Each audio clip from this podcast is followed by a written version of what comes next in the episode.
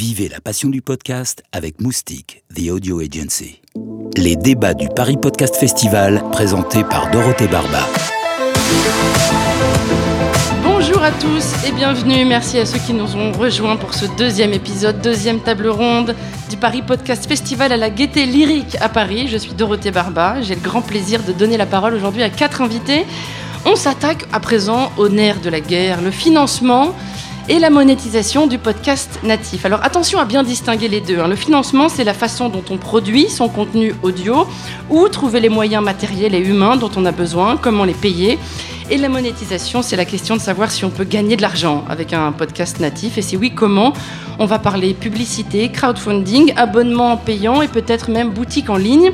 Le podcast natif est en pleine explosion. 2018, c'est l'année du podcast, entend-on partout. Alors la question de son modèle économique est plus que jamais pertinente. Je vous présente tout de suite mes quatre invités. Paris Podcast Festival, première édition 2018 à la Gaieté Lyrique.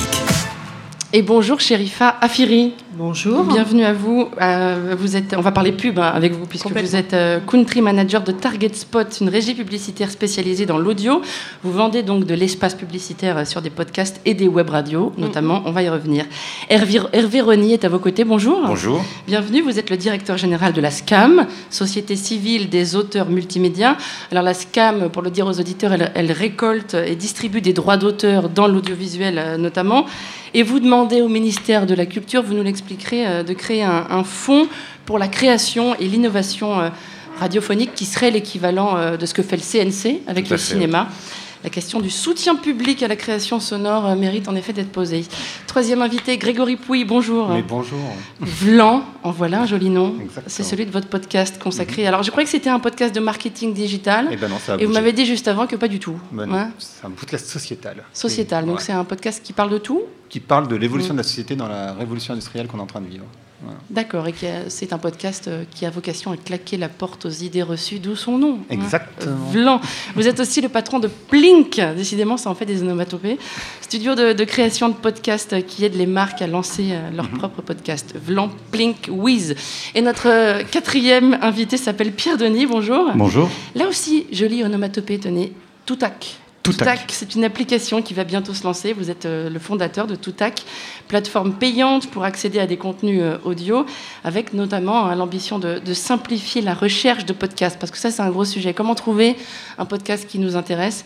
C'est prévu pour quand d'ailleurs, Toutac? Avant la fin de l'année, quand ça sera nickel, on est en version bêta. On est presque nickel? Bah, presque. Bon, ça fait 18 mois qu'on travaille, ça fait 12 mois qu'on développe. Donc on n'est pas loin, pas loin, pas loin. Je l'ai dans la poche, mais je ne peux pas la monter. Ah. Et ce sera payant, hein, bien sûr. Alors, il y aura une partie gratuite qui restera toujours gratuite. Mhm. Euh, le- en fait, pour résumer ce que c'est que ce que Toutac, on a rassemblé au même endroit tout l'audio parlé. Donc, si je fais un exemple, c'est un Spotify de l'audio parlé. Donc, nous avons dedans 1500 livres audio, on a des conférences, on a des MOOC, on a 4552 chaînes de podcasts, 370 000 épisodes de podcasts. Donc, ça, c'est tout le corpus qu'on a réuni. Et à côté de ça, donc dans, dans, dans et tout le moteur de recherche continuera à être gratuit pour permettre de trouver ce contenu-là. Donc tout ça, ça sera gratuit. En revanche, on a fait tout un travail énorme de curation. C'est-à-dire qu'en fait, aujourd'hui, la difficulté du, podcast, il y a des, milliers de podcasteurs. Et c'est pas tellement qu'il y en ait des milliers, c'est que tous ceux qui font de la création ne ressortent pas. Et donc, le boulot qu'on a fait, c'est de créer euh, des thématiques, de faire les- des dossiers de la rédaction avec euh, ben, un dossier sur le glyphosate, sur le harcèlement à l'école, sur euh, les blagues potaches. C'est-à-dire, on, on a été chercher du contenu chez RFI, chez Bliss, chez Binge, partout, pour dire, OK, on va chercher les pépites et on va les mettre à la lumière. Et vous les rangez par chapitre. On, les- alors, on, a- on a aussi euh, tout catégorisé. Donc c'est un boulot assez. On est parti de 14 000, je- juste pour vous donner un chiffre, on a, on a recensé 650 000 chaînes de podcasts dans le monde. On a 14 Ah, 000. c'est toutes langues confondues, Toutac Oui, dans un premier temps en français, puis après dans d'autres langues. Après, on a 14 000 en langue française. On a réduit à 4 550. Et euh, on, on a évidemment dedans le replay radio, mais on a aussi tout ce qui est euh, le podcast natif. Voilà. Alors, on va essayer ensemble, hein, pendant une heure, de, décortiquer le modèle économique euh, du podcast natif. Une question très concrète au, au podcasteur que vous êtes, Grégory Pouy. Quelle ambition aviez-vous au départ, au moment de lancer Vlan? Est-ce que c'était de ne pas perdre trop d'argent, d'être rentable, ou alors de devenir riche grâce à Vlan? Mais oui, mais devenons riches avec un podcast. Euh, N'étant pas Tim Ferriss, en fait, le truc, c'est que moi, j'ai créé un blog il y a 13 ans, donc ça fait très longtemps que je crée du contenu en ligne. Et en fait, je me suis lancé en. Alors, je le fais parce que je suis extrêmement curieux et que, euh, et que vraiment ça m'intéresse de- de- d'offrir ça aux, aux autres. Euh, mais en réalité, ce que j'ai constaté depuis 6 ou 7 ans que je suis indépendant, c'est que moi, ça me ramène du business parce que les gens me lisent, ils entendent parler de moi, ils voient comment je réfléchis, et du coup, ça me ramène du business. Donc, Parce pour que moi, vous êtes par ailleurs euh, conseiller Parce- en, en parce- communication. Exactement, je fais du conseil en, en marketing entre autres. Euh, et du coup, en fait, le, le modèle pour moi, il est assez simple, c'est que je crée du contenu euh, gratuit, euh, disponible, et je l'ai fait euh, sur SlideShare, donc qui est l'équivalent de, YouTube, mais pour les présentations PowerPoint. Je l'ai fait sur mon blog, je l'ai fait dans des médias. et le fait est que les, les marques viennent me voir ensuite euh, pour, pour travailler avec des contrats. Ce que, etc. vous dire, c'est- ce que vous dites, c'est que grâce à ces contenus audio, vous devenez un influenceur et donc ça vous, apporte des, euh, ça vous rapporte des clients. Le modèle économique, il est sur euh, l'influence avant tout. La notoriété. Ouais, c'est pas vraiment de l'influence, c'est plus une forme de notoriété, une, une manière de réfléchir et euh, une manière de, oui, une manière de réfléchir. Vous avez jamais songé à, à moné- à monétiser ces, ces podcasts? Non, je refuse de monétiser mon podcast parce que en fait, c'est des revenus qui sont assez faibles. En fait, je sais pas si tout le monde sait, mais en fait, on paye au 1000 hein, quand c'est comme ça. Donc, on, on paye en fonction du, du millier d'auditeurs. Euh, moi, qui ai un podcast qui représente à peu près 10 000 euh, écoutes par, euh, par épisode, donc ça représente à peu près 80 000 écoutes par mois, bah, ça représente assez peu d'argent finalement, euh, parce que en, globalement, vous allez toucher euh, 20, entre, enfin, une vingtaine d'euros par, par millier d'auditeurs. Donc en, gros, ça représente euh, 200 euros. Euh, et moi, je trouve que c'est extrêmement pénible hein, euh, comme expérience pour le pour l'éditeur. Donc en fait, il y a plein de manières d'envisager de monétiser son podcast. Euh, La manière dont je le fais, par exemple, c'est-à-dire en me disant, ben, ça va me ramener des clients à un moment donné. C'est une manière de l'envisager, mais après, on peut l'envisager euh, avec un financement des, personnes qui écoutent. On peut l'envisager de plein plein de manières différentes.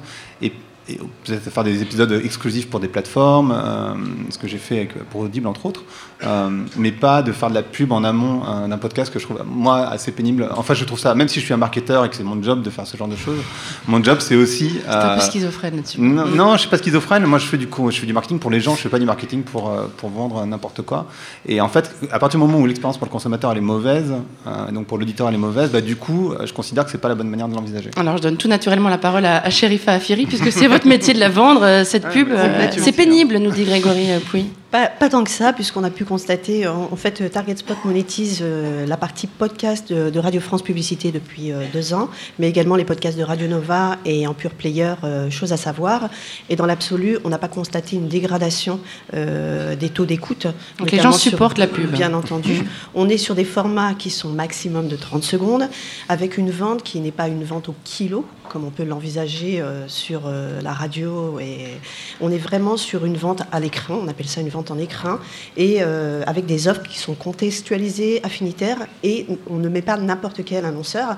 Donc il y a des secteurs qui sont bien Qu'est-ce que ça veut dire une offre à l'écran C'est-à-dire que l'annonceur, lorsqu'il nous demande une, une campagne publicitaire, va, s- va, va s'inquiéter euh, de savoir dans quel contexte il va être diffusé. Et ça, c'est pas toujours le cas, quelle que soit la pub Euh, Quel que soit le support, alors sur la partie audio digital, puisque nous on va monétiser euh, l'audio digital dans toutes ses déclinaisons, mais sur la partie podcast, on n'est plus on n'est plus du tout sur la vente socio-démo, sur un ciblage au niveau des âges et ainsi de suite.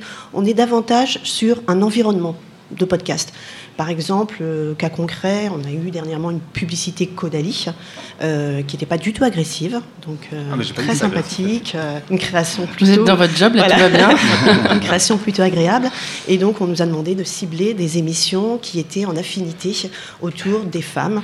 Et donc, on a pu proposer des émissions telles- que euh, Vous les femmes. euh, Et le ou, euh, podcasteur ou la podcasteuse, en l'occurrence, sait euh, qu'elle a été ciblée pour ça. Bien entendu, Mm. bien entendu. Donc il n'y a pas véritablement d'agression s'il y avait, s'il y avait effectivement cette tendance-là. Le taux de téléchargement euh, au niveau euh, de Radio France et des autres éditeurs Aurait chuté. été, Mm. aurait chuté. C'est pas le cas. Ce que dit aussi Grégory euh, Pouy, c'est que ça rapporte rien aux podcasteurs, la pub. Alors là, je, je- je- Je je m'a- rebondis à nouveau en temps. euh, non, pas du tout. Euh, en méconnaissance peut-être. Euh, non, non, non. Je, je rebondis par rapport à ça. On a essayé de mettre en place en termes de stratégie euh, une monétisation avec des, des CPM, comme vous dites, mais très élevés. Donc on fait en sorte, on a pris le modèle sur les États-Unis. CPM, c'est-à-dire par... euh, Coût par mille. Par mille, ouais. Ou aux États-Unis, on est sur des CPM qui sont encore plus importants que- qu'en France, des CPM qui avoisinent les 50 dollars quelquefois. Et concrètement, c'est ne pas brader euh, cet environnement et faire en sorte on est sur une écoute qui est engagée, qui est personnelle, comme vous, et je suis complètement d'accord avec ça. Donc l'auditeur, lorsqu'il décide de télécharger un podcast, il rentre dans son univers. Il a une écoute qui est limite égoïste, et on ne va pas nécessairement euh, euh, vouloir perdre cet auditeur. Donc dans l'absolu, effectivement, il y a également le prix qui joue. Et c'est fait, euh, fait en sorte. Donc les CPM sont plus élevés que sur, la web radio ou sur le streaming, et on fait en sorte effectivement d'avoir des revenus assez intéressants. Mais le podcasteur peut en vivre, selon vous Vraiment, ça. Alors sur le podcast, en vivre, en tout cas, alors, ça peut rapporter quelque chose d'intéressant. C'est là où je vais faire le distinguo à date en termes d'expertise mmh. sur la partie replay on a cette chance d'avoir des, des, audiences qui, sont, qui, étaient déjà existantes, et donc les usages et comportements ont évolué, et donc nécessairement l'auditeur est sur une, idée de radio de rattrapage. Mhm. Par contre, sur le podcast natif, on est véritablement sur la création originale, et d'où la difficulté du référencement donc de, coexister autour de, milliers de podcasts. Et donc là, elle, est, un peu plus difficile, cette, euh, cette façon d'appréhender la monétisation. Et donc dans ce sens-là, en termes de stratégie, on ne va pas nécessairement faire de la publicité classique, mais opter plus sur de l'opération spéciale, sur du brand content. Euh, j'ai le droit de le dire, brand content? je, la charriais avant l'émission sur le, les anglicismes. Hein. C'est un euro dans la tirelire à chaque anglicisme. Brand content, peut-être on peut trouver une traduction ben, hmm. Non contenu euh, de marque. Euh, est-ce que vous dites aux, podcasteurs débutants qui nous écoutent que, que ça peut valoir le coup financièrement? Alors, la monétisation via, la, via la publicité. Je ne veux pas être déceptive, mmh. ça va évoluer parce que les audiences, elles, elles, commencent au niveau du mmh. podcast natif. On ne va pas dire que c'est des grosses audiences, mais je suis convaincue, moi, du, du, podcast hein, et du succès des, podcasts. Il y a quelques années de ça, on n'y croyait pas du tout. Au niveau de la monétisation, ça a été très, très compliqué. Donc, on a vécu quand même euh, une bonne année où on se posait la question de savoir s'il y avait véritablement un retour sur investissement. Et je suis convaincue de ce format et convaincue qu'effectivement, dans quelques quelques temps, on pourra parler de monétisation euh, rentable mm. des podcasts natifs. Il est récent ce point de bascule, Sherifa Ferry euh, Il y a peut-être une. Euh, allez, il y a une année de ça. D'accord. Là, véritablement, comme vous, vous, disiez au début du, du reportage, on est. le plein boom a commencé il y a quelques mois de mm. cela. Euh, Pierre Denis, on rappelle que votre offre qui va bientôt arriver, hein, qui s'appelle Toutax, ce sera de l'abonnement payant. Est-ce que c'est aussi pour éviter la publicité? Alors, on ne pourra pas enlever la publicité qui existe déjà hein, sur, euh, sur les podcasts, sur les replays radio notamment. Mais en fait, il y a quand même une partie gratuite. C'est-à-dire tout le moteur de recherche restera gratuit. Et c'est un moteur de recherche qu'on a fait avec l'intelligence artificielle extrêmement élaboré. C'est-à-dire qu'on va à la fois chercher dans du podcast natif, dans du replay, dans du lead, dans de la conférence. De manière à ce qu'on... Il n'y a pas de Google Audio. Regardez sur votre page, ça n'existe pas. Oui, c'est vrai ça. Et pourquoi ça n'existerait pas? Pourquoi on ne pourrait pas entendre, j'espère, pourquoi on ne pourrait pas entendre des choses au lieu de les lire? Il y a des petits moments dans la vie, quand vous préparez le dîner, euh, quand vous êtes en voiture. Ben, le podcast, il a toute sa place là. Mais on a, on, a, interviewé beaucoup de gens. Ce qu'ils nous disent globalement, c'est que c'est une tannée aujourd'hui de trouver un podcast. C'est compliqué. C'est compliqué par les plateformes. Il y en a plein. Et donc, le, propos de tout ce qu'on a construit, c'est justement ça. Et pourquoi l'abonnement? Et comment on va faire pour l'abonnement? euh, On aura euh, donc la partie gratuite qui perdurera et l'abonnement, la difficulté. Le marché aujourd'hui, soyons réalistes, il n'existe pas beaucoup. C'est-à-dire qu'on a une chance par rapport à la musique. On n'en est même pas au balbutiement de ce marché Si, si, mais les valeurs sont faibles, il faut, faut être mm. réaliste aujourd'hui, les valeurs sont trop faibles. Contrairement à la musique, la musique, quand les, les plateformes sont arrivées, elles ont détruit la valeur. Là, tous ensemble, le propos, c'est d'en créer de la valeur. Donc ça, c'est quelque chose qui est très différent par rapport à ce qui existait avant. Et la difficulté, c'est que si on, prend l'audience, comme c'est toujours le cas pour répartir le revenu, en fait, c'est 95% pour le replay radio et 5% ou 3% pour le podcast natif. Ah oui, c'est La réalité, c'est ça. D'accord. 95-5 bah, Les chiffres, je, ne les connais pas. Vous les inventez bah, Si vous voulez, c'est assez facile. vous avez Radio France qui, dit qu'ils font 66 millions de téléchargements par mois.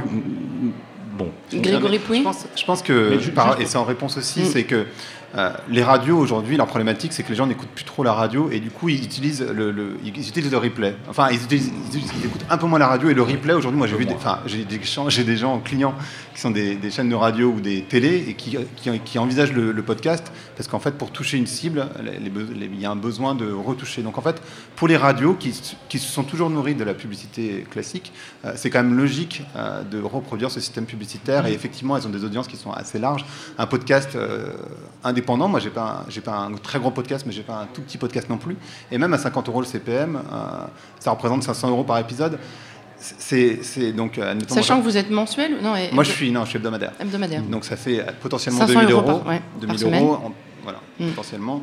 Euh, mais moi, je, moi, mon sens, euh, bien sûr, euh, moi je trouve que c'est pas que la pub c'est moche ou c'est mal, etc. La pub, j'en ai fait plein. je pense qu'il y a plein d'autres manières d'envisager la, monétisation de son, la, pardon, la monétisation de son podcast avant d'arriver à ce, ce, dernier truc qui est la pub, qui, qui, pénalise l'auditeur en fait. On vous laisse finir, Pierre Denis. Oui, je voulais finir parce que non, mais je le connais, Grégory, il est bavard. non, mais simplement, je voulais dire que dans du coup, si on est sur des bases naturelles de répartition des revenus, on va avoir 95-5. Donc ça notre but à nous, c'est de faciliter la création. Mm. Alors la création, elle peut venir de Radio France, elle peut venir de RTL. C'est de faciliter la création. Et pour cela, ça veut dire qu'on ne va pas prendre cette base-là dans la répartition des revenus. On va surpondérer très largement tout l'abonnement qui sera en revenu cher, euh, pardon, en partage de revenus, mm. euh, on va le surpondérer pour tous les créateurs de podcasts. Mm. parce que sinon, si vous voulez, on peut considérer que euh, l'audience du podcast va être tirée par les grandes radios, mais elles ont déjà quelque part eu un revenu dans le flux. Elles ont déjà eu de la publicité dans le flux. Donc euh, il faut les rémunérer un peu, mais si on respecte les règles habituelles du marché, c'est 95 pour eux, 5 pour euh, tous ceux qui sont dans la salle, nous, on va largement inverser la norme pour que euh, on facilite la création. Euh. Donc votre ambition, c'est de mettre en valeur euh, plutôt les petits acteurs qui ne tireraient pas leur épingle du jeu si on laissait le marché. C'est de mettre en valeur les petits acteurs. Je, vais prendre des exemples. On a, on a créé un podcast sur le harcèlement scolaire. Mhm. On a été chercher des podcasts d'une université qui est absolument invisible. Et c'était un, jeune lycéen qui interrogeait une jeune lycéenne. On a été aussi chercher pour un, un thème sur l'eau un podcast de RFI qui interrogeait euh, quelqu'un qui est euh, au Cap, où au Cap, on en est à réduit à 50 litres d'eau euh, par jour. Donc cette richesse-là, elle est incroyable. Simplement, il faut la valoriser. Et il faut aider tous ceux qui veulent créer à, en vivre. Alors, puisqu'on parle de, création sonore, je donne la parole à, Hervé Rony, qui est, je, le rappelle, le directeur général de, de l'ASCAM. Vous posez, vous, ces jours-ci, la question du soutien public à la création sonore. Est-ce qu'il serait-il opportun, à votre avis, que le ministère de la Culture s'engage en la matière. Je crois que oui, je crois que ce qui est, important dans le débat qu'on a là, c'est de voir à la fois euh, les moyens à terme pour que le podcast ne soit pas euh, effectivement simplement un, un peu une, un espoir sans lendemain et qu'il et que n'y ait pas une économie qui se crée. Mais cette économie, comme d'ailleurs de ce point de vue, le podcast euh, à la SCAM, on a aussi évidemment des gens, à la fois des auteurs de radio et des auteurs de télévision. Et on voit bien qu'il y a un écosystème culturel qui fonctionne plutôt bien en France quand vous avez à la fois, alors je vais, je vais parler pour ma paroisse, mais un financement euh, efficace pour créer, euh, une économie et aussi derrière des droits d'auteur. Parce que tout ça, c'est lié, c'est très important. Moi, je pense qu'il ne faut pas se réjouir simplement de faire du podcast et puis d'être content de s'adresser à un public. Bien sûr, euh, il y a des radios associatives euh, et c'est pas la même chose d'être dans une radio associative, de travailler RTL ou à Radio France. C'est des modèles différents et c'est pas forcément les mêmes aspirations. Mais ce que je veux dire, c'est que nous aussi, on est là pour essayer d'accompagner aussi des podcasteurs pour un moment donné qui qui vivent de leur qui vivent de leur de leur art. Je crois que c'est très important et donc du droit d'auteur. Pour le dire, euh, avant, avant, de commencer là-dessus, pour l'instant, un podcasteur indépendant touche-t-il des droits d'auteur Non, il y a que on a signé un seul accord qui est intéressant lui-même parce qu'il y avait une certaine économie. Je pourrais revenir si vous m'interrogez dessus. Mm. C'est Arte Radio. Arte Radio, à la fois les podcasteurs d'Arte Radio touchent de l'argent versé par, par euh, Arte Radio directement pour la fabrication entre guillemets de leur podcast. Mais on a signé un accord et on a signé un accord avec Arte Radio parce que Arte Radio a une toute petite économie mais s'inscrit dans le groupe Arte et qu'il y avait un minimum d'économie possible à trouver. Il faut dire qu'ils sont pionniers aussi en la matière. Arte voilà, et c'est des droits complémentaires et je vous cache pas la satisfaction qu'on a que la SCAM puisse verser des droits au podcast et pas simplement pardon à Radio France ou aux radios associatives euh, ou aux radios commerciales plus installées. Ça c'est ça c'est très important. C'est pour ça que la structuration entre guillemets, la filière podcast, j'aime pas ce mot, mais on se comprend, passe aussi à un moment donné par le fait que ça, il faudra qu'il y ait des droits d'auteur à un moment donné. D'ailleurs, euh, Boxon est venu nous voir, Pascal Clark est venu nous voir à un moment donné, ils ne viennent pas tous nous voir, mais il y en a qui ont ce souci. Et on a dit, par exemple, à, Pascal Clark, que pour l'instant, l'économie était trop faible et que ce n'était pas le sujet primordial, qu'on peut laisser bien entendu se développer des services de podcast, et on verra, on verra le moment où économiquement, il y a suffisamment de moyens pour envisager le droit d'auteur. Pour en revenir ceci à votre Parenthèse sur Boxon, c'est une offre payante, hein, sur abonnement, payante. Voilà, il y a un, modèle économique, pas de absolument, euh, absolument, c'est du payant. Voilà.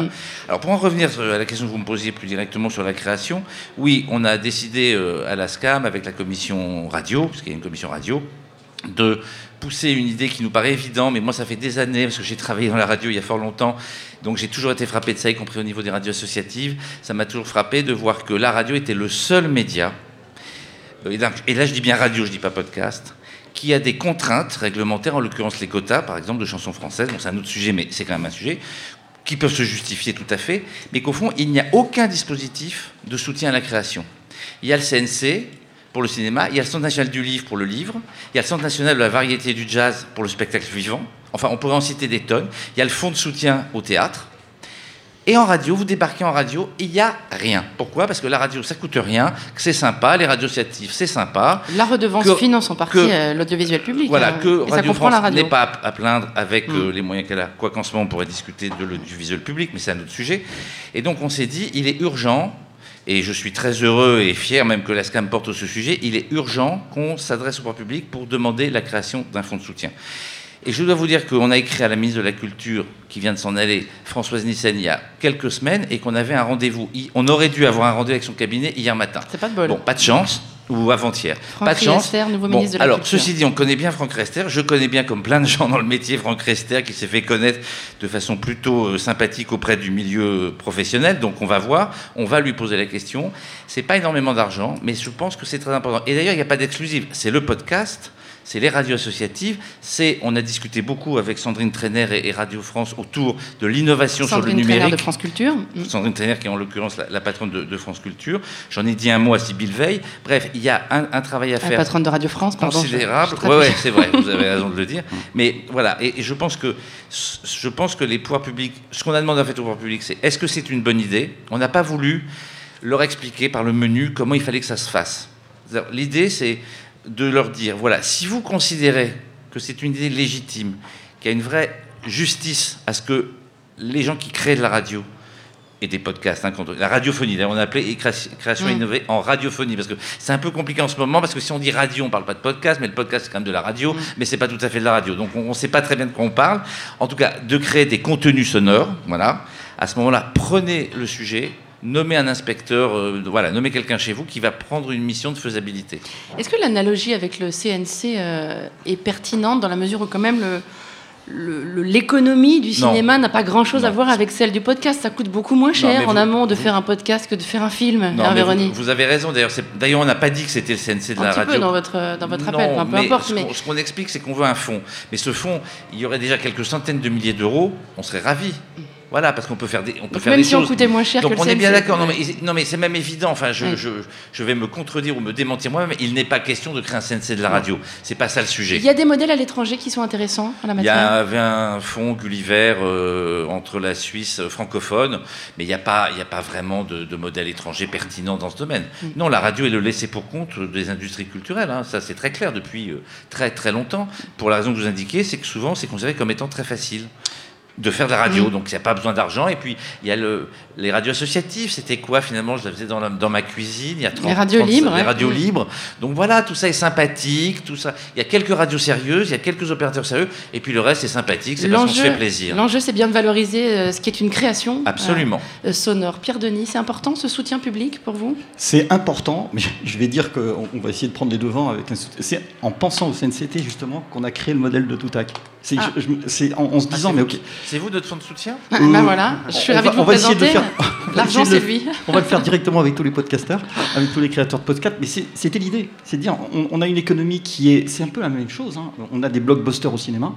Euh, qui soutiennent en réalité la création de, de cinéma. Donc on s'est posé exactement dans Oui, les sauf mêmes que termes. vous, vous ne financez pas en amont, vous ne, vous ne reversez pas de droits d'auteur. Si vous avez des droits d'auteur reversés J'avais contacté la directrice juridique il y a un an en lui disant comment on peut faire? Elle m'a dit bah, si vous voulez, on va en discuter parce que ça n'existe pas aujourd'hui. Mm. Donc, Ouais, euh, on pourra reprendre la discussion. Bah, nous, on prend les devants d'une certaine manière. C'est-à-dire qu'on dit quand on, va reverser une grande partie aux, aux créateurs de podcasts, c'est une manière de, de faire vivre, vivre Mm. l'économie. Et quand je disais tout à l'heure que l'économie, il faut qu'on la construise ensemble. On a la- C'est ça qui, qui compte. On peut la construire, mais où est-ce qu'est l'argent? Je suis un petit peu direct. Elle est chez le, chez le client, chez le consommateur, chez tous ces gens-là. La question, c'est de savoir à un moment donné, euh, probablement, elle est chez les marques. Je vois Grégory qui Mm. opine, euh, je connais son Mm. discours, euh, elle est chez Non, les marques. Mais euh, d'une certaine manière, si on arrive, comme Spotify l'a fait, à dire ça a de la valeur, l'audio. Ce qui est difficile aujourd'hui, puisque l'audiovisuel, on ne paye pas directement. Si on explique ça a de la valeur, il y a des gens qui bossent là-dessus, ça vous permet d'être dans votre quotidien de manière très sympa, euh, dans vos moments de vie. Alors il y a deux choses qui peuvent valoriser. La qualité du contenu, et il y est déjà. Et les services. Aujourd'hui, il n'y a pas de service vraiment dans toutes les plateformes. Il y a zéro service. Et bon, rendez-vous dans, peu de mm. temps pour vous proposer les services, mais c'est bien ça qu'il faut qu'on fasse. Euh, Grégory Pouy, je me tourne vers le podcasteur. Est-ce que ça, vous ressentez, vous, ce besoin euh, d'un soutien public, d'un fonds d'aide à la création sonore? Alors moi non. Euh, je pense que ça pourrait être utile pour des, euh, des créations euh, sonores qui ne soient pas des conversations. Moi c'est un podcast conversationnel, donc je pense que ça... ça du documentaire, du reportage. Ça plus de sens, voilà, exactement, pour le documentaire, pour le reportage. Après, quand, quand, je parlais de financement des podcasts, moi j'ai plein de modèles en tête, et, et comme j'ai été Enfin, ça fait 13 ans que je fais ça, j'étais directeur général d'une boîte qui faisait de l'influence.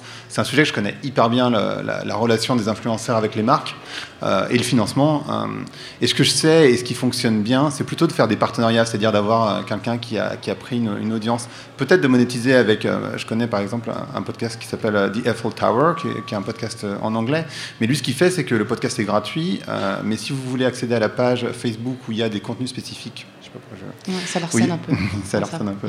si, vous voulez accéder à la page Facebook où il y a des contenus spécifiques, bah là vous payez. Donc là c'est effectivement appuyé sur, sur les auditeurs. Mm. Mais on pourrait imaginer par exemple ce que fait euh, Morgane sur Amour Solitaire qui a un, compte Instagram. Donc c'est pas un podcast, mais bon, c'est la même logique à la fin, c'est qu'elle en fait un bouquin. Euh, et, en fait c'est comme ça qu'elle se finance. Il n'y a pas vraiment de pub sur Amour Solitaire.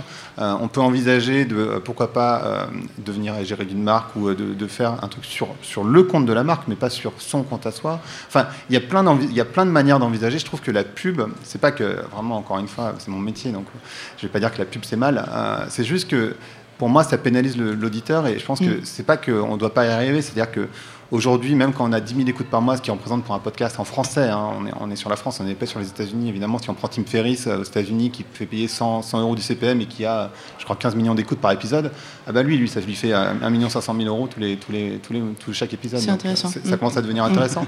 en français, même s'il y a plus que la France qui parle français.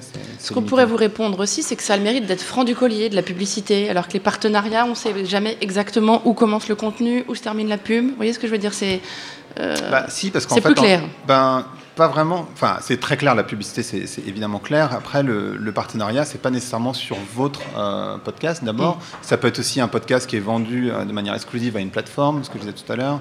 Ça peut être, ben, pourquoi pas être effectivement géré d'une marque, mais c'est sur le compte de la marque, donc c'est assez explicite aussi. pour moi, pour moi, la pub, c'est pas forcément le premier modèle dans lequel j'irais. Sherifa Afiri. je vais, rebondir un peu, non, hmm. parce qu'il y a eu euh, des longues discussions. Hmm. je, vais rebondir un peu sur euh, les différents points qui ont été exposés.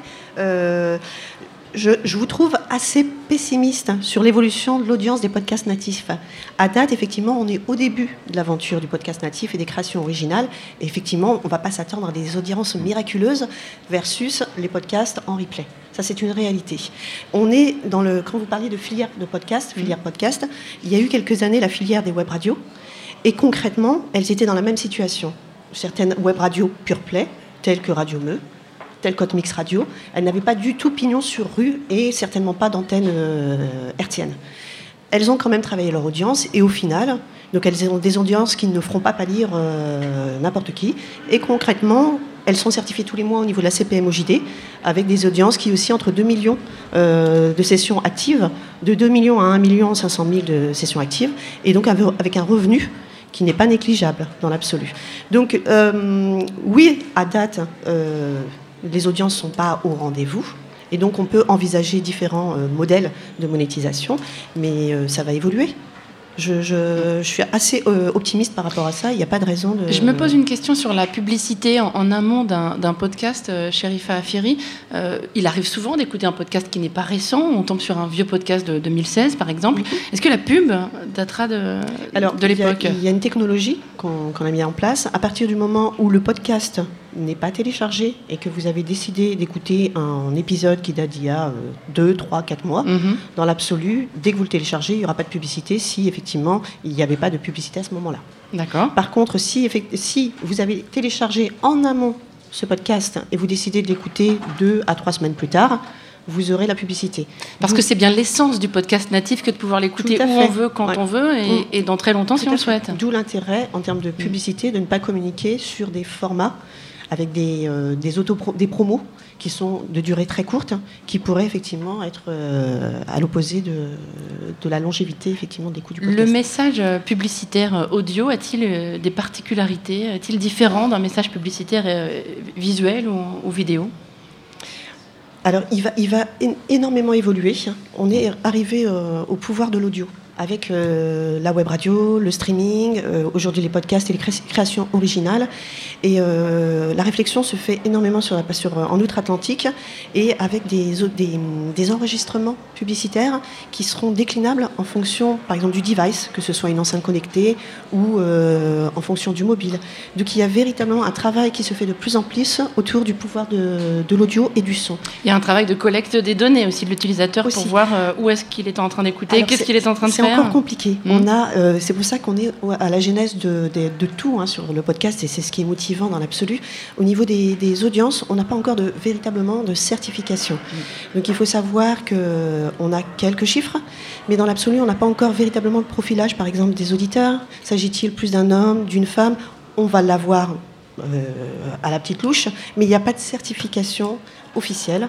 Donc je sais que la CPMOJD ou Médiamétrie travaillent euh, dans ce sens-là, mais euh, ça nous aiderait énormément. Pour l'instant, un podcasteur ne peut pas savoir très précisément euh, combien d'auditeurs, combien de membres de sa communauté il peut, Alors, il peut un, compter. Un podcasteur, il y a différentes typologies de, statistiques. Il y a aujourd'hui, ce qu'il faut comprendre, et juste pour aller dans son sens, c'est que effectivement, quand on voit que 60% des écoutes sont faites sur des iPhones, mais que majoritairement les gens ont des Android, on sait bien qu'il y a un, un, potentiel de développement pour, pour les podcasts. Donc ça, voilà juste pour aller dans, le même sens.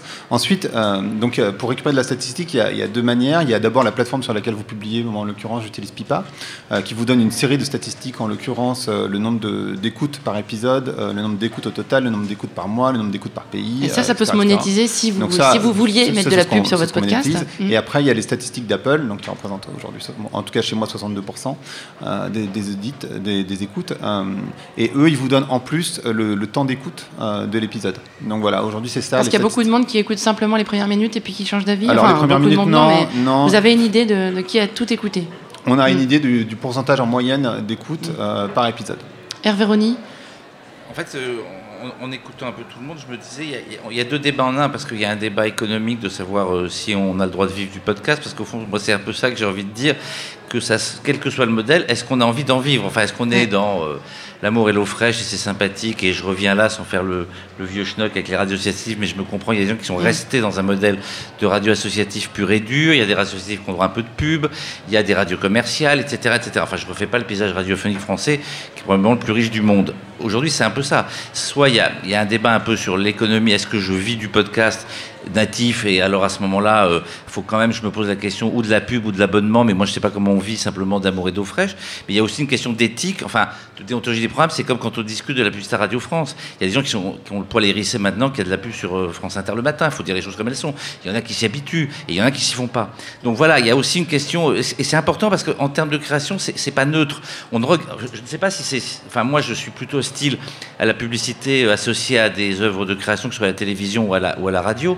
Euh, et surtout dans le service public, mais d'une façon générale, c'est aussi, ça fait partie de la création. Je, on ne met pas de la pub sur n'importe quoi de la même façon. Ça dépend de quoi on parle aussi. Ça dépend de ce qu'on fait. On a, si on fait un, très beau documentaire unitaire de, radio, eh ben on le coupe pas en deux, quoi, par de la publicité. Alors là, en publicité, en même, en même temps, sur Internet, c'est toujours avant et après. Hein. Mm. Il n'y a pas l'idée qu'on coupe. Mais enfin, un jour, à mon avis, on coupera. Hein. On va y venir. voilà. C'est le cas aux États-Unis. Hein. Oui, mais oui, aux États-Unis, il y a de pubs sur les podcasts. oui, je sais, oui, mais effectivement, mais pas en France. Enfin, pas en Europe pour l'instant. Mais en tout cas, voilà, c'est aussi une question qui est liée très fondamentalement à la création. Donc, je pense qu'il y a deux débats. Voilà. Mm. Il y a le débat. Doit-on en vivre? Et si on en vit, il faut bien trouver un modèle économique. Donc je crois assez, moi, au modèle d'abonnement premium, pas premium, où il y a. Euh, voilà, on peut accéder gratuitement à un certain nombre de, choses. Il y a de la publicité, oui, mais après tout, c'est gratuit. Enfin, moi, je rigole parce que je, joue de temps en temps au Scrabble avec ma, tablette. Bah, euh, c'est gratuit, mon Scrabble, mais j'ai de la pub qui vient me casser les pieds de temps en temps. Bon, ben voilà. Alors, je joue le jeu parce que, puisque, puisque je paye pas. Donc, je trouve que ça, c'est assez clair. Je paye pas, mais j'ai de la pub. Si je commence à avoir un service premium, j'ai des services, j'ai un environnement, j'ai un accompagnement, et là, je paye. Et voilà, je crois que c'est ça un peu aussi auquel il faut réfléchir. Il y a une autre stratégie euh, de monétisation ou de financement qu'on n'a pas encore abordé, c'est le crowdfunding, hein, faire un appel à la communauté pour qu'elle finance euh, la production sonore. Qu'est-ce que vous en pensez les uns et les autres? Grégory Pouy il, y a, il, y a, plusieurs podcasts qui fonctionnent de cette manière. Euh, entre autres, euh, Studio 404 fonctionne de cette mm -hmm. manière. Euh, aux États-Unis, ça se fait énormément, évidemment. moi, ça a le mérite de l'indépendance, pour le ça coup. Ça le mérite de l'indépendance. d'une marque. Moi, j'ai tendance à préférer ce modèle-là à la publicité. Encore une fois, moi, je pense que je préfère tous les modèles à la publicité. Hein, donc, de manière assez claire.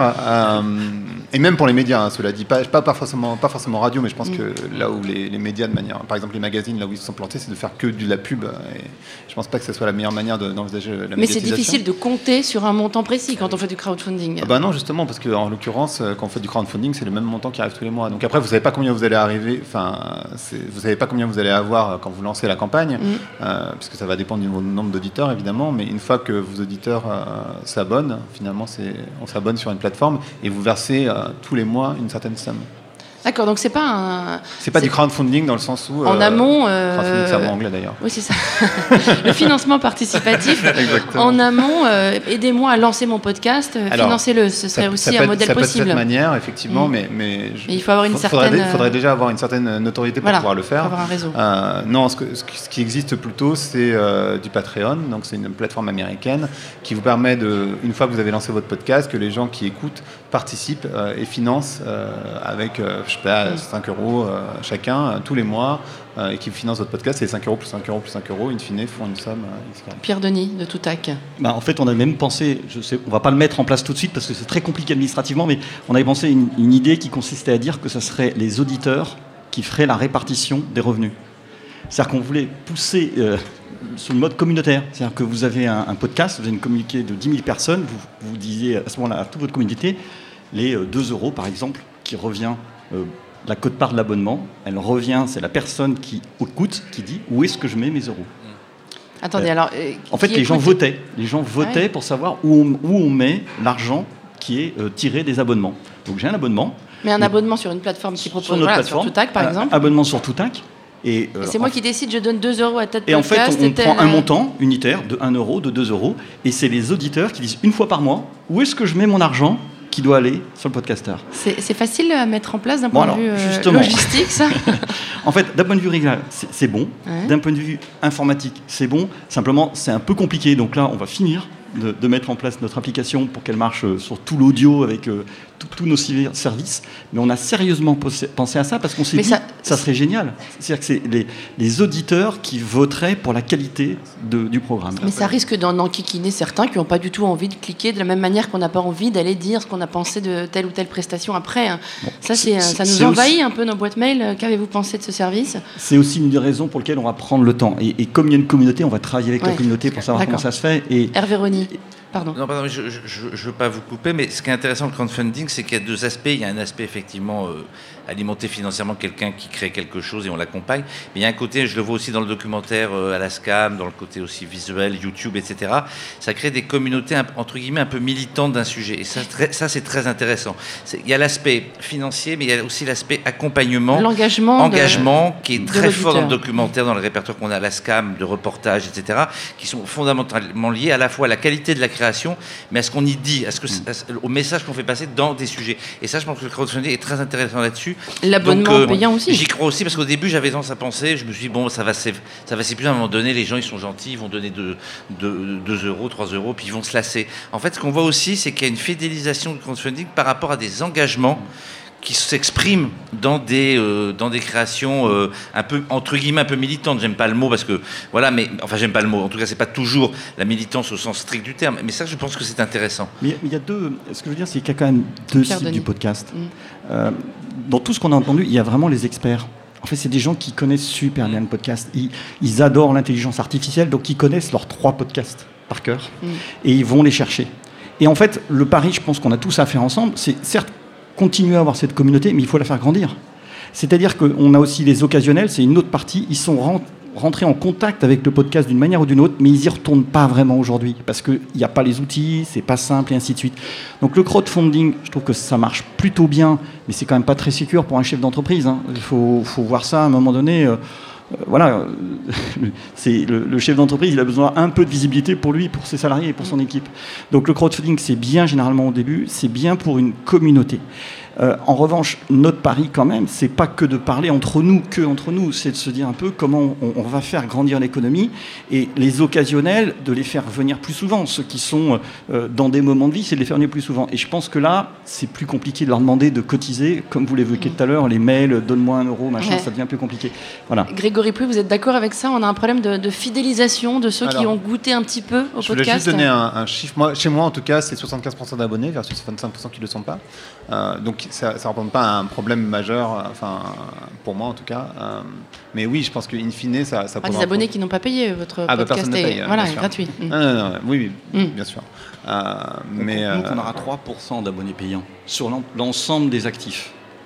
Donc on sait très bien que. Mais c'est comme pour LinkedIn. on, on part de l'audio gratuit aujourd'hui. Donc, euh, euh, on- mais bon, 97% consommeront gratuitement l'ensemble de la Euh, je vous laisse terminer là-dessus. Oui, non non, Ouais. non, non, non, bah, Euh, on a euh, autre stratégie, alors qui peut sembler peut-être un peu anecdotique, c'est ce- celle de la, de la boutique en ligne. Si j'ai un podcast et que je veux euh, générer des revenus, je peux lancer euh, des produits dérivés, euh, des t-shirts, des, des sacs ou, ou que sais-je à l'effigie de mon podcast. Est-ce que ça vous paraît euh, bon, viable comme modèle économique? Sans doute pas, mais intéressant en tout cas pour, pour euh, animer ma communauté d'auditeurs. De mon point de vue, ça, fait, ça permet plus d'animer, c'est ce que fait Génération XX entre Mhm. autres, euh, ça me permet plus d'animer ta, ta communauté, de créer un sentiment d'appartenance qu'un business model à part entière.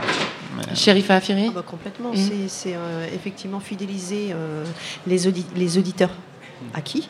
Mais euh, pour développer effectivement les audiences ou un chiffre, euh, non, Mm. pas du tout. C'est pas du tout un business model. Alors c'est toujours intéressant bien sûr de regarder à, à l'étranger. Vous l'avez fait sans doute euh, tous les quatre. Euh, Le modèle économique euh, du podcast natif à l'étranger, ça donne quoi, Pierre Denis C'est très variable. Mhm. C'est une des choses que j'ai observées. hein. Ça fait 4 ans que je pense à, à- à cette histoire. Et j'étais aux États-Unis et tout le monde connaît, je ne vais pas vous la faire, hein, l'histoire de Serial, qui est euh, 100 millions de téléchargements le premier, euh, 360 le deuxième. Donc voilà, tout le monde cherche le Serial français. Ils ont un mix en fait de revenus. hein. Ils ont des revenus euh, qui sont, euh, qui sont. Alors, vous évoquiez tout à l'heure la, la- la manière dont la pub se fait. Beaucoup de choses se font avec l'animateur qui parle lui-même la publicité, qui, qui donne la publicité en avant, en pré-roll, en milieu ou en milieu.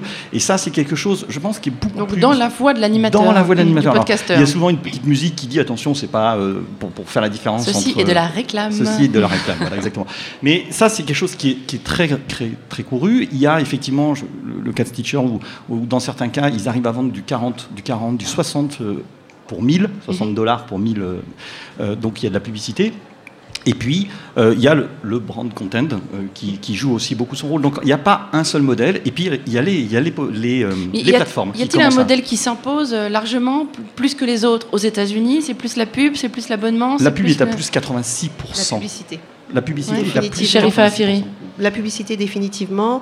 Donc en, Target Spot est une régie publicitaire internationale. Mhm. Donc la- le bureau principal est à New York et euh, avec une équipe qui est en charge de la monétisation de l'audio global, dont les podcasts, euh, Audio Boom, Blog Talk Radio, bon, on aime ou on n'aime pas, mais Fox.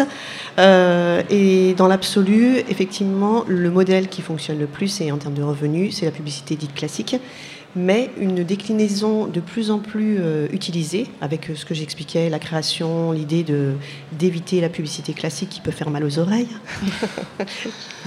C'est euh, tout ce qui est brain content avec euh, bah, des meneurs de jeu, donc les hosts, qui vont euh, prendre la parole en pré-roll. Par contre, il n'y a pas du tout de souci de format hein, et pas de tabou aux États-Unis. On a le pré-roll, on a le mid-roll et on a le post-roll. Alors le pré-roll, le mid-roll et le post-roll. Roll. J'imagine que c'est donc le podcasteur qui au début, au milieu Euh, et à la fin Donc, euh, à précise que tel voilà. produit a financé son, son podcast. À ouverture des sessions. hein. Pardon On n'est pas sur les mêmes volumes. Mais y a, y a, y a- c'est un, un business qui est là depuis X années et avec un revenu qui. euh, qui, Vous euh, venez de dire, double, euh, Sherifa. Afiri, il n'y a pas de tabou aux États-Unis. C'est là que c'est intéressant. Est-ce que la culture française est adaptée à ce type de, de pratique Non. euh, Définitivement. Pas du tout, non. jamais? Non. Concrètement, les États-Unis, au niveau du modèle déjà radio, on n'est pas du tout sur le même modèle que le modèle français. Mhm. Donc aux États-Unis, il n'y a pas de FM. On est sur des euh, radios locales, comme en, Allemagne, avec les Landes, euh, les Pardon. Et donc concrètement, ils ont été obligés très rapidement de digitaliser leur audience pour pouvoir émerger de, dans, dans, dans, le pays, enfin dans, dans, tout le continent. Et euh, quand je dis qu'il n'y a pas de tabou, effectivement, on n'a pas du tout la même façon de vendre les médias. Nous, on a quand même... La pub n'a pas la même image, pour le dire simplement. Non, oui, ouais. même au niveau créatif. C'est hein. plus facile de faire votre boulot là-bas qu'ici. Oui, mais je, je, je, suis plus heureuse d'être ici et d'avoir la possibilité de, de, défendre mon média euh, de façon différente. C'est important, en tout cas en France, de, bien cloisonner les contenus, de bien savoir quand on entend de la pub et quand on entend du contenu euh, produit par le podcasteur ou, par le...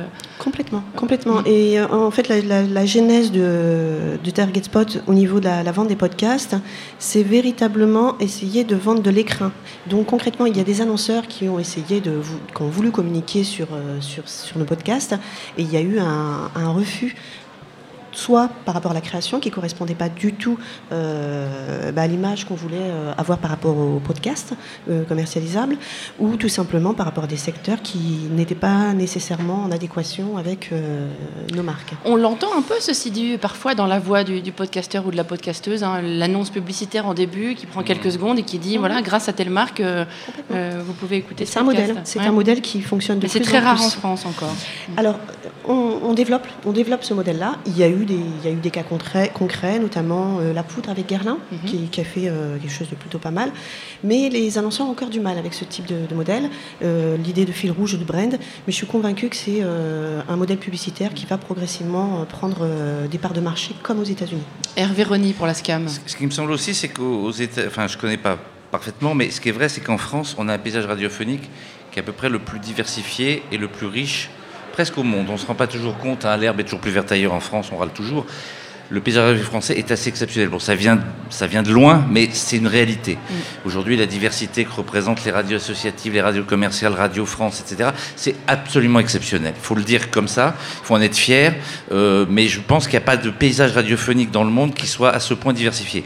Ceci pour dire que ça ne veut pas dire qu'il n'y a pas de la place en France pour d'autres choses, mais c'est un chouïa plus compliqué d'aller attirer des gens sur de nouvelles formes de création radiophonique, alors même qu'on a déjà un joli paysage. En, en, honnêtement, aux États-Unis, ils n'avaient pas grand-chose à se mettre sous la dent. Donc du coup, évidemment, le podcast natif, est évidemment un appel d'air formidable de création dans un pays qui a du mal à se diversifier en termes de création. Ça ne veut pas dire qu'il se passe rien en radio. Et ça, je pense, c'est important. Donc la, la, la, structuration ancienne et très riche du paysage radiophonique rend euh, le podcast natif bah, plus difficile à, à, faire, à faire percer. Il existera, je suis très convaincu. Hein, je suis très convaincu que sur les usages, moi je crois beaucoup à ça. Ceci étant, on n'est pas exactement de ce point de vue dans la même, euh, le même phénomène. Pierre Denis. Si on fait le, la balance avec la vidéo, on, on, disait la même chose avant que la délinéarisation de, de, oui. de la vidéo n'arrive. Donc j'ai l'impression que la fragmentation de l'auditorat, ben, elle, va elle va être la même chose. C'est-à-dire qu'aujourd'hui... Oui, mais, on, fragmente, mais on, on, est fragmenté aussi par le, par le, par le podcast non natif, je veux Bien dire. Sûr. Bien euh, sûr. Comme en télé, je veux dire, il s'agit. La vraie question, c'est le natif. Parce que la, vraie la question, question de l'éclatement de l'audience, elle est évidente et la délinéarisation, elle est. Le modèle économique voilà, aussi. mais c'est ça. La vraie question, c'est d'émerger en fait. C'est oui. de, de, sortir, de, de, de porter oui. finalement la différence du podcast natif à l'intérieur oui. de l'ensemble des replays. Grégory Pouy. Donc, juste, euh, moi j'ai habité aux États-Unis hein, pendant un petit moment, donc je connais bien la culture américaine aussi, et je connais des podcasteurs américains, donc euh, il se trouve qu'effectivement il y, a une différence culturelle par rapport à la pub, mais justement si on fait le parallèle avec YouTube, euh, il y, a des pubs qui sont mis en amont, effectivement, et je pense que ce modèle il va s'imposer, c'est vrai, parce qu'aujourd'hui c'est un modèle qui qu'on a historique entre guillemets sur lequel on a l'habitude de s'appuyer et, et, qui génère plus ou moins de revenus on va dire beaucoup plus pour ceux qui ont des très grosses audiences mais il y a intérêt à avoir quand même une très grosse audience pour avoir un revenu qui soit suffisant pour, pour vivre, à moins d'habiter en dehors d'une grande ville, on va dire. Euh, en particulier à Paris, en France. Mm. Euh, il y a vraiment cette question d'audience. C'est sûr que l'anglais, il, y a évidemment les Américains, et je pense que le paysage radiophonique, radiophonique anglais, américain était assez faible, effectivement, avec une qualité très relative, on va dire. Euh, mais aujourd'hui, quand on a un podcast indépendant, l'avantage quand on est américain, c'est qu'il y a beaucoup de gens qui parlent anglais, il y a beaucoup de gens qui écoutent à travers le monde des podcasts. Et, c'est pour ça que l'audience, elle est si forte, évidemment, hein, quand on a un podcast en anglais versus un podcast en français. Alors, bien sûr, moi, j'ai, euh, je sais pas, il y a quelques, il y a quelques Des pouillèmes. Québécois qui vous écoutent. Il y a quelques pouillèmes de gens qui sont au Canada. euh, mais oui, mais c'est- c'est- c'est- c'est- c'est c'est pas grand-chose, quoi. Euh, Il y, a, il y a quelques expats, etc. Mm. Donc on voit bien que dans les stats, c'est pas, c'est pas 100% pas la France, mais c'est euh, 97% sans doute. Donc c'est c'est- c'est forcément une audience qui est extrêmement réduite. Euh, et je me suis complètement perdu, pardon. Euh, Non, la- les différences entre la. Non, culture parlais de la américaine. mais- non, non, mais je, rev- je revenais sur la pub. Je disais, oui, bien sûr, ça va s'imposer. Je n'ai pas de doute sur le sujet. Maintenant, encore, bon, enfin, je ne vais pas me répéter, ça sert à rien.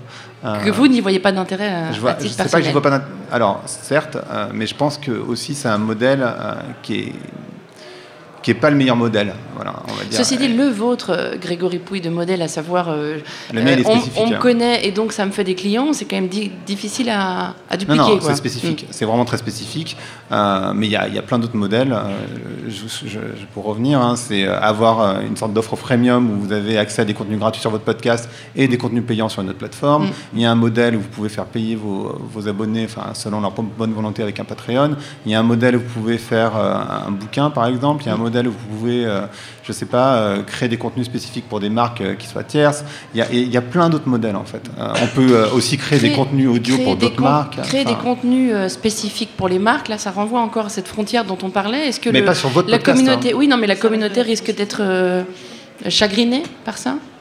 Non, Non. Quand, quand vous voyez un, un podcast, un YouTuber euh, qui fait une pub pour une, pour, Oui. une, pour une marque, ça chagrine personne, vous dites tiens ça marche bien pour lui, c'est tout. Point. Enfin, ça, ça, ça, ça- ça gêne pas, c'est simplement qu'ils ils jouent sur l'audience de la personne et sur son image. Alors si on se place du point de vue des marques à présent, puisque votre agence Implink propose aux, marques de créer euh, leur podcast, euh, quel intérêt de se lancer dans l'audio aujourd'hui pour une marque? Est-ce que l'audio c'est l'avenir?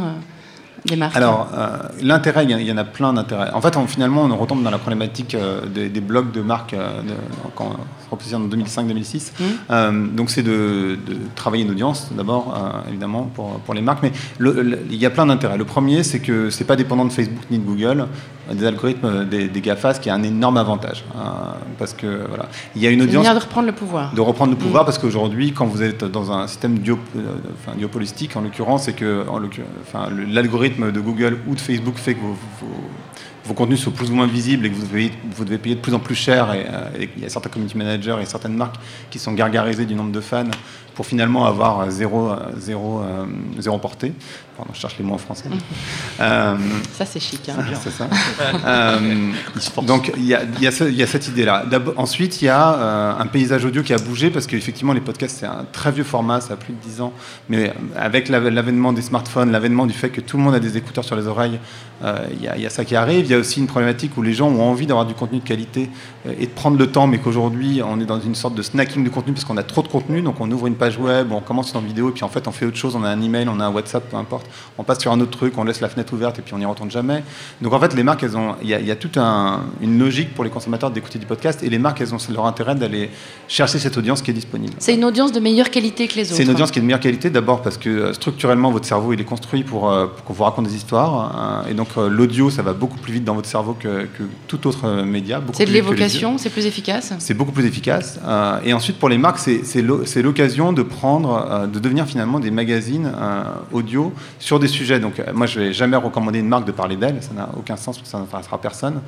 Mais par contre, à partir du moment où vous allez raconter des histoires autour de l'univers de votre marque, et c'est là où c'est peut-être un peu plus complexe pour les marques de le faire, mais raconter des histoires autour de votre marque, mais dans l'univers dans lequel vous vivez, par exemple, admettons, vous êtes une marque de monde, vous allez faire le podcast de l'horlogerie, pourquoi pas Et pourquoi pas parler des concurrents Ce serait pas complètement idiot de le faire. Simplement, c'est vrai que pour une marque, c'est très compliqué de sortir Ça ses fait mal au produits. début, non? C'est un peu compliqué parce qu'ils sont pas structurés de cette manière-là, Mm. donc il y a un état d'esprit à, à avoir, mais c'est aussi à nous de les accompagner pour dire, bah, en fait, on va créer des contenus intéressants et ils sont les mieux placés pour le faire, en fait. Et c'est une manière de s'installer comme l'expert en la matière. Exactement. En fait, ils sont les mieux placés pour le faire, ils ont les budgets pour le faire. Alors, c'est clair que ça va, ça va pas générer du, euh, ce qu'on appelle du ROI financier court terme, donc ça va pas faire du, du retour sur investissement euh, financier court terme. Par contre, ça construit de l'image de marque, ça positionne la marque et ça, ça, ça a plein d'attraits, en fait, finalement, pour les marques. Vous avez un exemple récent à nous donner, sans forcément citer la marque, mais de, manière. euh, euh, le- ce que voulait faire la marque au début et puis ce que vous lui avez conseillé pour mieux raconter une histoire. Aujourd'hui, les gens qui viennent nous voir euh, ont déjà des idées assez structurées, pour Mhm. être tout à fait honnête, euh, parce que c'est des gens qui s'intéressent au podcast, qui ont déjà cet état d'esprit. Euh, donc on n'est on pas tombé dans un cas de figure. Donc c'est pas du spot publicitaire Jamais. masqué, Jamais. déguisé en podcast. Non, on n'a pas vraiment ça. Mm. On n'a pas vraiment ça. C'est des, des personnes qui, en général, se sont intéressées au podcast, en écoutent elles-mêmes. C'est pas toujours le cas, mais en général, c'est quand même le cas. Et qui, du coup, ont une image un peu. Euh, c'est comme le digital, c'est une sorte d'état d'esprit. Ils ont déjà cet état d'esprit. Et donc, ils sont déjà dans une, dans, une, dans une idée où ils savent très bien que ça va pas faire du ROI financier court terme, sinon ils font euh, ce qu'on appelle euh, de- des pubs du- sur, sur Google, euh, du search. voilà. Le fameux du. du- ah, je- je- Du SEO. SIA. Non, non, SIA. Ah, SIA. SIA. Pardon. Ouais, SEO, c'est naturel. Euh, donc du SIA. Euh, mais bon, c'est encore un mot en anglais, pardon. Donc, euh, et- elles savent très bien que c'est pas ça qui va générer du, du financier court terme. Par contre, il y a d'autres manières de le faire. Et le podcast, ça permet de créer une image de marque, de, de- de travailler un univers, euh, de, de créer de la fidélisation, de ramener, euh, de créer une communauté, pourquoi pas. Enfin, en tout cas, peut-être pas de créer une communauté, mais de de- d'intégrer une communauté. C'est ça qui est peut-être plus intéressant. Donc, voilà. Et Sherifa Afiri, c'est ce que vous dites aussi, bien sûr, aux marques, qu'elles ont tout intérêt aujourd'hui à se lancer dans l'audio. Qu'est-ce que ça leur apporte C'est c'est, De euh, plus. c'est même plus une question, c'est une évidence Mhm. en fait. Les usages et comportements ont évolué de façon assez euh, fulgurante ces dernières années. Et l'auditeur n'écoute pas, euh, quand- lorsqu'on dit l'auditeur n'écoute plus la radio, si, il écoute la radio, mais il écoute différemment. Il va l'écouter le matin euh, pour le prime, et puis après, euh, l'audio va le suivre lors de sa mobilité. Donc il va y avoir sa radio de rattrapage avec le podcast, écouter peut-être sa web radio, écouter du streaming. Donc on est sur la même configuration que la télévision il y a quelques années, où euh, effectivement on, on disait euh, plus personne ne regarde la télévision. Ils, ils- ils vont consommer le média différemment. Pierre Denis Bah, en fait, je, je pense que oui, on, on a vraiment euh, tout ce qu'on a entendu, on a vu beaucoup, beaucoup de monde. C'est- que l'usage est en train de changer. Et les marques, elles, elles se sont toujours adaptées. hein. La publicité, en fait, il n'y a jamais de format publicitaire qui meurt. Les formats publicitaires se- s'accumulent. Se- Donc la question, c'est, à un moment donné, comment le gâteau va se répartir? Parce qu'ils ne vont pas remettre en plus. Donc la question, c'est à la place de, de l'investissement, où est-ce qu'ils vont mettre l'argent l'un par rapport à l'autre? Je voulais juste en profiter pour faire un, un point, c'est juste qu'on est en bêta-test, donc si vous voulez nous donner vos noms, allez peu de sur, pub au passage, un c'est l'occasion. Sur, sur toutac.fr, on a besoin de vous pour tester. T-O-O-T-A-K. Merci Voilà. beaucoup. Euh, Hervé Rony, directeur général de la SCAM, dans un contexte, euh, on le sait, où les finances publiques sont de plus en plus serrées, vous avez bon espoir que votre appel à un fonds de création pour la création sonore euh, Écoutez, aboutisse? Je suis pas totalement désespéré. Pourquoi? Parce qu'il y a, il y a 4 ans, dans un autre secteur, mais dont s'occupe énormément la SCAM, qui est le documentaire, on a réussi à mobiliser le ministère autour d'une cinémathèque du documentaire, qui était un truc, on nous disait, mais vous êtes totalement à côté du sujet, il n'y a plus d'argent. C'est un- c'est- c'est un- une question de priorité. Ça, ça a fonctionné. C'est-à-dire qu'aujourd'hui, il existe une cinémathèque documentaire qui, qui, qui- qui fédère euh, tous ceux qui en France diffusent du documentaire, c'est très important. Et on n'avait aucun espoir d'y arriver. Là, l'intérêt de la radio, c'est toujours pareil, et de la création sonore, c'est que ça coûte pas trop cher. Donc je suis pas totalement désespéré. Et ensuite, il y a un argument qu'on peut donner quand même aux politiques de temps en temps, c'est de, c'est de créer eux-mêmes quelque chose d'intéressant et de positif. Et je pense qu'un ministre de la Culture qui aurait à son actif d'avoir accompagné pour la première fois la création sonore, je suis pas sûr que ça le mécontenterait. Alors après, il faut que lui-même soit persuasif auprès de sa, sa tutelle, de son Premier ministre. Je suis d'accord avec vous, c'est pas facile en ce moment. Mais on veut bien l'aider à, l'ai- à- à ce que ça, ça puisse euh, avoir lieu. Je crois que Franck Riester, nouveau ministre de la Culture, est peut-être censé venir euh, dans pendant le week-end au Eh ben, Festival Paris Podcast voilà. Festival. Donc euh, je vous invite à le rencontrer. Absolument. Merci, beaucoup à tous les quatre. Merci, d'avoir participé à, à cette table ronde. Merci au public qui est venu nombreux ici à la Gaieté Lyrique à Paris. Et je vous invite à écouter aussi les deux autres épisodes de ce podcast, à savoir le premier Pourquoi et comment lancer son podcast natif et, le troisième qui est consacré à, l'avenir du podcast et où il, est largement question d'enceinte connectée. Merci encore et à bientôt. Paris Podcast Festival, première édition 2018 à la Gaieté Lyrique.